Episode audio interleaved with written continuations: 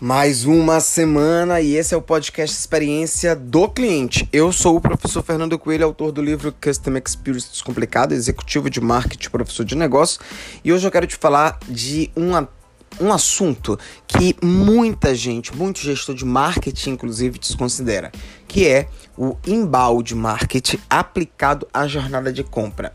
E aí o título do nosso podcast é este: Por que, que o inbound marketing é importante na jornada de compra.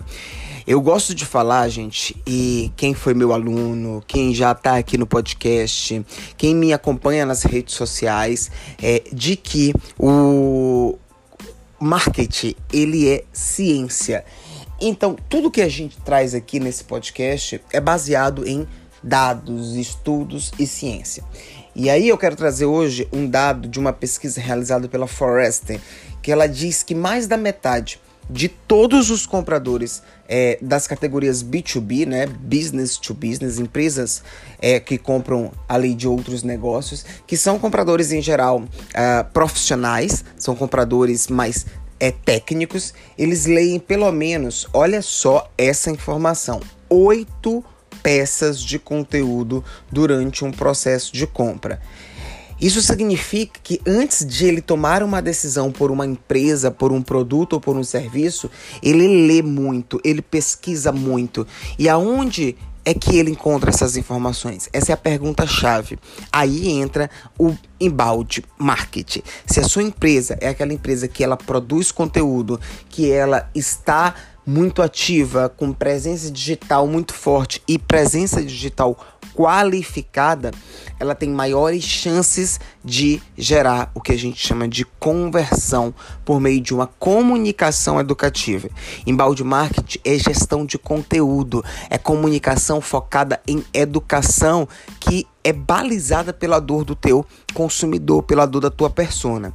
E aí a pesquisa da Forest, ela ainda traz outro dado.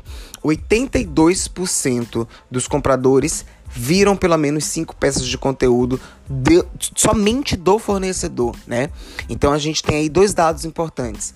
Antes de comprar, ele leu no mínimo ali oito vezes, no mínimo não, em média, desculpa, oito vezes e do fornecedor cinco. Ou seja, quanto mais conteúdo você gera sobre o teu produto, sobre o teu serviço, maiores são as chances. E aí, alguns empresários me perguntam, Fernando, mas como é que eu construo esse conteúdo? É, o embalde, ele ajuda no processo educativo, isso a gente já sabe. Então foca na dor da tua persona. E aí quando eu falo em dor, muita gente também não consegue captar que dor são dúvidas, são possíveis objeções, são crenças que essa pessoa tenha sobre o teu segmento. Às vezes não é nem sobre o seu produto, é sobre o seu segmento. Às vezes foi uma experiência ruim que ela teve com outro parceiro, um outro negócio, um outro fornecedor, mas que ela pode associar ao seu negócio. Então pense nessas dúvidas, nessas objeções, é, comunique os benefícios, comunique a forma de usar, comunique as vantagens é, e quando você faz isso, você apoia diretamente a tua, o teu vendedor. Porque imagina que o teu cliente, ele está ali no processo de vendas e ele está interagindo com o vendedor e tá, ele está com uma dúvida. O teu vendedor pode usar esse conteúdo que foi construído ali pelo marketing para poder é, ajudar ele no processo de combate de uma objeção, de retirada de uma dúvida, né, de demonstração de uso de produto, e isso é extremamente benéfico. Então, o embalde marketing, ele não é somente sobre criar conteúdo para as mídias digitais, criar conteúdo para a presença digital, não. Ele é sobre apoiar o processo de venda, ele é sobre é, ressignificar a percepção do cliente, ele é sobre ajudar na construção de um discurso de vendas.